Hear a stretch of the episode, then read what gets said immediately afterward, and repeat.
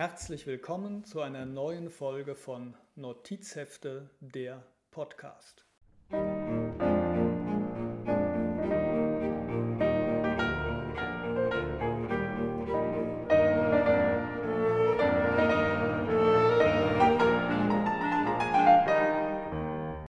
Heute soll es um den Roman Königliche Hoheit von Thomas Mann gehen. Unser Autor einem konservativen Patriziergeschlecht entstammend, kämpft gegen die Anfechtungen der Liederlichkeit, gegen die Verlockungen des Künstlertums. Er sucht Schutz in bürgerlicher Respektabilität und findet Halt in der bestehenden Ordnung. Unordentliches, Bedrohliches, Andersartiges muss eingehegt werden. Thomas Mann schreibt darum einen Hofroman, während Europa in seinen letzten Friedensjahrzehnt vom Taumel der Modernisierung erfasst wird. Der Anachronismus des deutschen Staates wird anschaulich gemacht und verwoben mit dem autobiografischen. Wie sein Protagonist Klaus Heinrich wird auch der Autor eine reiche Frau heiraten. Der Anfang nimmt im Ansatz den berühmten Eingangssatz von Robert Musils Der Mann ohne Eigenschaften vorweg. Es ist auf der Albrechtsstraße, jener Verkehrsader der Residenz, die den Albrechtsplatz und das alte Schloss mit der Kaserne der Gardefüsiliere verbindet, um Mittag, wochentags zu einer gleichgültigen Jahreszeit. Das Wetter ist mäßig gut, indifferent. Es regnet nicht, aber der Himmel ist auch nicht klar. Er ist gleichmäßig weiß-grau, gewöhnlich unfestlich und die Straße liegt in einer stumpfen und nüchternen Beleuchtung, die alles Geheimnisvolle, jede Absonderlichkeit der Stimmung ausschließt. Es herrscht ein Verkehr von mittlerer Regsamkeit, ohne viel Lärm und Gedränge, entsprechend dem nicht sehr geschäftigen Charakter der Stadt. Trambahnwagen gleiten dahin, ein paar Droschken rollen vorbei, auf den Bürgersteigen bewegt sich Einwohnerschaft, farbloses Volk, Passanten, Publikum, Leute. Das Buch setzt ein mit der Geburt des zweiten Sohnes, der mit einer verkümmerten Hand, so die gefundene Sprachregelung, zur Welt kommt. Um dieses schlichte Geschehen herum, das den Ausgangspunkt des Romans bildet, garniert Thomas Mann Charakterzeichnungen von Personen und eine Skizze der Zustände. Vor dem geistigen Auge der Leser, der zeitgenössischen allemal, entsteht ein genaues Bild. Der Großherzog, seine Entourage, Familientraditionen, ein aufwendig renoviertes Schloss, das eigentlich nur zur Geburt von Prinzen und Prinzessinnen genutzt wird, ein junger jüdischer Arzt. Das Land ist, wie Thomas Mann rasch umreißt, in keiner guten Lage, keinesfalls von der vibrierenden Aufbruchsstimmung der Zeit nach der Jahrhundertwende erfasst. Aber ein Prinz mit einer Hand wird das Land retten, diese Prophezeiung streut der Autor auf Seite 32 ein. Sie wird unter der Oberfläche bleiben, um sich am Ende zu erfüllen. Eine gewisse dunkle Prophezeiung, die über 100 Jahre hinweg überliefert worden war und die in diesem Zusammenhang Erwähnung finden mag. Sie war von einer alten Zigeunerin ausgegangen und lautete dahin, dass durch einen Fürsten mit einer Hand dem Lande das größte Glück zuteil werden werde. Ihr Wirt hatte dies zottige Weib gesagt, dem Land mit einer Hand mehr geben, als andere mit zweien nicht vermöchten. So stand der Ausspruch aufgezeichnet und so wurde er gelegentlich angeführt. Doch bis dahin ist es noch ein weiter Weg und die Ausgangslage ist eher schlecht. Thomas Mann resümiert, das war die Stadt, das war das Land, das war die Lage. Und wie gesagt, sie ist nicht gut. Der Roman schildert im weiteren Verlauf das Heranwachsen von Klaus Heinrich, der im Lauf der Jahre erkennt, was sein hoher Beruf ist und der Repräsentation für das Eigentliche zu halten lernt in jeder Hinsicht. Das Internatsleben gibt dem Autor Gelegenheit, skurrile Charaktere zu zeichnen, aber auch dazu, die Schwierigkeiten, die das Anderssein mit sich bringt, auszubreiten. Klaus Heinrichs Verhältnis zu den fünf Kameraden, mit denen er die Schulbank gemeinsam drückt, war nicht innig zu nennen. Es wollte zu eigentlicher Vertrautheit nicht gedeihen. Er stand für sich, war niemals einer von ihnen, ging schlechterdings in ihrer Anzahl nicht auf. Sie waren fünf und er war einer. Der Prinz, die Fünfe und die Lehrer, das war die Anstalt. Mehreres stand einer unbefangenen Freundschaft entgegen. Die fünf waren Klaus Heinrichs wegen da. Sie waren zur Gefährtschaft mit ihm befohlen, sie wurden in der Stunde nicht mehr gefragt, wenn er falsch geantwortet hatte, sie hatten sich bei Ritt und Spiel seiner Körperbeschaffenheit anzupassen. Sie fanden sich auf den Vorzug der Lebensgemeinschaft mit ihm bis zum Überdruss hingewiesen. Ein paar von ihnen, die Jungen von Gumplach, von Plato und von Wehrzahn, minder begüterte Landjunker, standen die ganze Zeit unter dem Eindruck des beglückten Stolzes, den ihre Eltern an den Tag gelegt hatten, als die Einladung des Hausministeriums ihnen zugegangen war, der Glückwünsche, die man ihnen von allen Seiten dargebracht hatte. Graf Prenzlau andererseits, jener dicke, rothaarige, sommersprossige mit der atemlosen Sprechweise und dem Vornamen Bogumil, war ein Spross der reichsten und adligsten Grundbesitzerfamilie des Landes, verwöhnt und von Selbstgefühl.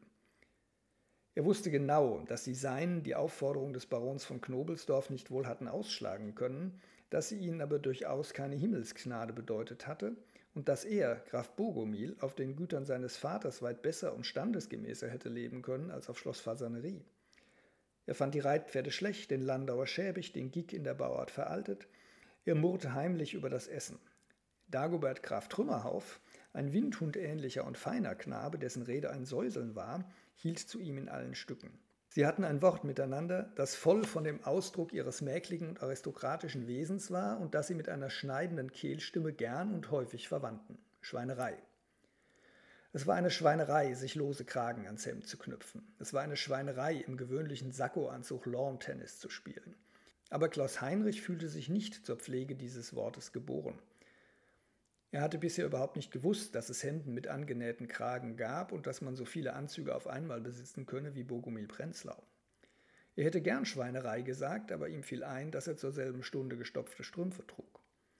Er fand sich unelegant neben Prenzlau und plump im Vergleich mit Trümmerhauf. Trümmerhauf war edel wie ein Tier. Er hatte eine lange spitze Nase mit messerscharfem Rücken und weiten, vibrierenden, dünnwandigen Nüstern, bläuliche Ädern an seinen zarten Schläfen und winzige Ohren ohne Läppchen. Aus seinen weiten farbigen Manschetten, die mit goldenen Kettenknöpfen geschlossen waren, kamen erlesene Damenhände mit gewölbten Nägeln hervor und das Gelenk der einen war mit einem goldenen Armband geschmückt. Er säuselte mit halbgeschlossenen Augen. Nein, es war klar, dass Klaus Heinrich mit Trümmerhauf an Vornehmheit nicht wetteifern konnte. Seine rechte Hand war ziemlich breit, er hatte Backenknochen wie alles Volk und geradezu stämmig kam er sich vor an Dagoberts Seite. Wohl möglich, dass Albrecht es besser verstanden hätte, mit den Fasanen Schweinerei zu sagen. Er seinerseits war kein Aristokrat, war keiner, deutliche Tatsachen sprachen dagegen. Wie war es mit seinem Namen? Klaus Heinrich, so hießen die Schustersöhne im Land, und Herrn Stavenüters Kinder dort drüben, die die Finger zum Schneuzen gebrauchten, wurden wie er, wie seine Eltern, sein Bruder genannt. Aber die Adligen hießen Bogumil und Dagobert. Klaus Heinrich stand einzeln und allein unter den Fünfen. Einer der Lehrer, Dr. Raoul Überbein, übt Einfluss auf den heranwachsenden Klaus Heinrich aus. Er nimmt eine Passage aus der Zauberflöte von Mozart und Schikaneder zum Ausgangspunkt für eine Belehrung. Man hat eine Aufführung der Zauberflöte besucht und auf der Rückfahrt persifliert Überbein die Sprechweise eines der Sänger, indem er nachahmte, wie Sänger sprechen, wenn ihre Rolle sie nötigt, in den Prosadialog überzugehen. Er ist ein Prinz, sagte er salbungsvoll und entgegnete sich selbst in einem ziehenden und singenden Pastorenton. Er ist mehr als das, er ist ein Mensch. Selbst Professor Kürtchen amüsierte sich so sehr, dass er meckerte. Aber am nächsten Tag, gelegentlich einer Privatrepetition in Klaus Heinrichs Bücherzimmer mit dem runden Mahagonitisch, der geweißten Decke und dem griechischen Torso auf dem Kachelofen, wiederholte Dr. Überbein seine Parodie und sagte dann, Großer Gott, das war einmal neu zu seiner Zeit. Es war eine Botschaft, eine verblüffende Wahrheit. Es gibt Paradoxe, die so lange auf dem Kopf gestanden haben, dass man sie auf die Füße stellen muss, um wieder etwas leidlich Verwegenes daraus zu machen. Er ist ein Mensch, er ist mehr als das. Das ist nachgerade kühner, es ist schöner, es ist sogar wahrer. Das Umgekehrte ist bloße Humanität. Aber ich bin von Herzen nicht sehr für Humanität. Ich rede mit dem größten Vergnügen wegwerfend davon. Man muss in irgendeinem Sinne auch zu denen gehören, von denen das Volk spricht. Es sind schließlich auch Menschen. Oder man ist langweilig wie ein Hilfslehrer. Ich kann den allgemeinen gemütlichen Ausgleich von Konflikten und Distanz nicht aufrichtig wünschen, Gott helfe mir, so bin ich veranlagt und die Figur des Principe Uomo ist mir deutlich gesagt ein Gräuel. Ich hoffe nicht, dass sie Ihnen sonderlich zusagt, Klaus Heinrich. Sehen Sie, es hat zu allen Zeiten Fürsten und Außerordentliche gegeben, die ihr Dasein der Ausnahme mit Leichtigkeit führten, einfältig unbewusst ihrer Würde oder sie derb verleugnend und fähig, mit den Bürgern in Hemdärmeln Kegeln zu schieben, ohne eine qualvolle Verzerrung ihres Innersten zu erfahren. Aber sie sind wenig beträchtlich, wie zuletzt alles unbeträchtlich ist, was des Geistes ermangelt. Denn der Geist, Klaus Heinrich, der Geist ist der Hofmeister, der, der unerbittlich auf Würde dringt, ja die Würde erst eigentlich schafft. Er ist der Erzfeind und vornehme Gegner aller humanen Gemütlichkeit. Mehr als das? Nein. Repräsentieren, für viele stehen, indem man sich darstellt, der erhöhte und zuchtvolle Ausdruck einer Menge sein. Repräsentieren ist selbstverständlich mehr und höher als einfach sein, Klaus Heinrich. Darum nennt man sie Hoheit. Ein Vorfall beim Bürgerball wird geschildert, dessen Kern es ist, vom Wege abzugeraten und gleichzeitig das Alleinsein zu betonen. Es folgen Abitur, Volljährigkeit, ein Studienjahr, Militärzeit, eine Bildungsreise, zu der auch eine besondere Erfahrung gehört. Zwei Worte, nicht mehr, mögen einem Zwischenspiel gewidmet sein, welches eine Großstadt des weiteren Vaterlandes zum Schauplatz hatte und durch Herrn von Braunbart mit aller gebotenen Sorgfalt in die Wege geleitet wurde.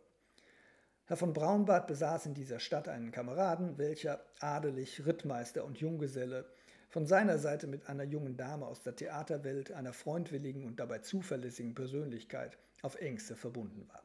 Indem man gemäß brieflicher Vereinbarung zwischen Herrn von Braunbart und seinem Kameraden Klaus Heinrich mit dem Fräulein, und zwar in deren zweckdienlich ausgestattetem Heim, zusammenführte und die Bekanntschaft unter vier Augen sich hinlänglich vertiefen ließ, wurde auf gewissenhafte Art ein ausdrücklich vorgesehenes Bildungsziel der Reise erreicht, ohne dass es sich auch in diesem Fall für Klaus Heinrich um mehr als um eine beifällige Kenntnisnahme gehandelt hätte.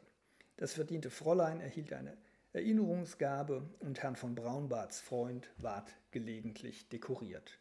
Nichts mehr hier rüber. Dann wird in gedrängter Ausführlichkeit die Bühne bereitet für den tiefen Einschnitt. Der Großherzog stirbt, Trauer- und Beisetzungsfeierlichkeiten, der Thronwechsel, und das Arrangement zwischen Albrecht und Klaus Heinrich, nebenher noch das Schicksal anderer Familienmitglieder und Seitenblicke auf den Zustand der Residenz. Thomas Mann erledigt dies meisterlich auf weniger als 40 Seiten, auf denen auch noch der bevorstehende Aufenthalt des reichen Samuel N. Spöhlmann mit seiner Tochter erörtert wird. Was ich dir vorzuschlagen habe, sagte Albrecht, er stand am Schreibtisch und hantierte unbewusst mit einem Papiermesser, einem spielzeughaften und albernen Ding in Form eines Kavalleriesäbels, steht in gewisser Beziehung zu unserem Gespräch von heute Nachmittag. Ich schicke voraus, dass ich die Angelegenheit diesen Sommer in Hollerbrunn mit Knobelsdorf durchgesprochen habe. Er ist einverstanden und wenn auch du es bist, woran ich nicht zweifle, so kann ich meine Absicht sogleich verwirklichen. Bitte, Albrecht, lass hören, sagte Klaus Heinrich, der in aufmerksamer und militärischer Haltung am Sofatische stand. Mein Befinden, fuhr der Großherzog fort, lässt in letzter Zeit mehr und mehr zu wünschen übrig. Das tut mir leid, Albrecht. Du hast dich also in Hollerbrunn gar nicht erholt? Danke. Nein. Es geht mir schlecht und meine Gesundheit zeigt sich den Anforderungen, die, mich, die man an mich stellt, immer weniger gewachsen. Wenn ich sage Anforderungen, so meine ich in erster Linie die Pflichten festlicher und repräsentativer Natur, die mit meiner Stellung verbunden sind. Und hier ist der Berührungspunkt mit der Unterhaltung, die wir vorhin bei Dietlinde führten.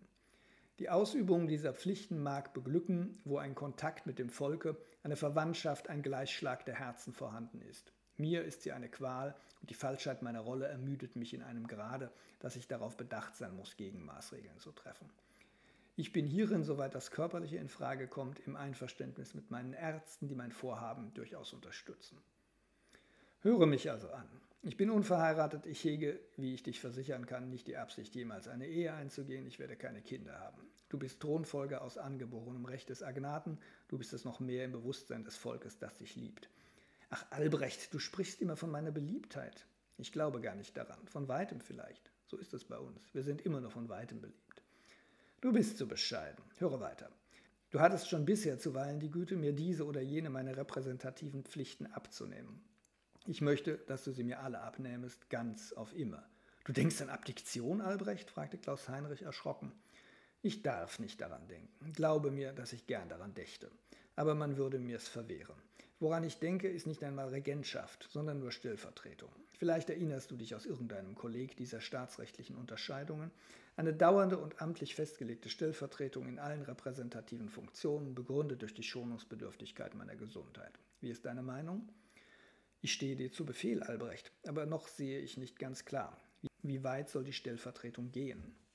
Oh, möglichst weit. Ich möchte, dass sie sich auf alle Gelegenheiten erstreckte, bei denen ein persönliches Auftreten in der Öffentlichkeit von mir gefordert wird.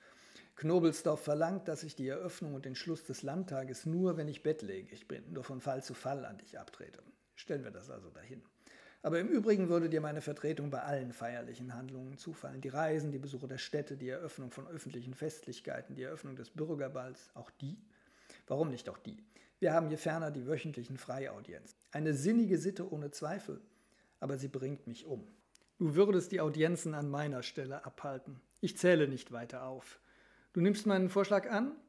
Ich stehe dir zu Befehl. Dann hör mich zu Ende. Für alle Fälle, in denen du an meiner Stelle repräsentierst, teile ich dir meine Adjutanten zu. Es ist ferner wohl nötig, dass man dein militärisches Avancement beschleunigt. Du bist Oberleutnant? Du wirst zum Hauptmann ernannt werden oder gleich zum Major à la suite deines Regiments. Ich werde das veranlassen. Drittens aber wünsche ich unserem Arrangement den nötigen Nachdruck zu geben, deine Stellung an meiner Seite gebührend zu kennzeichnen, indem ich dir den Titel Königliche Hoheit verleihe. Es waren Formalitäten zu erledigen, Knobelsdorf ist schon fertig damit.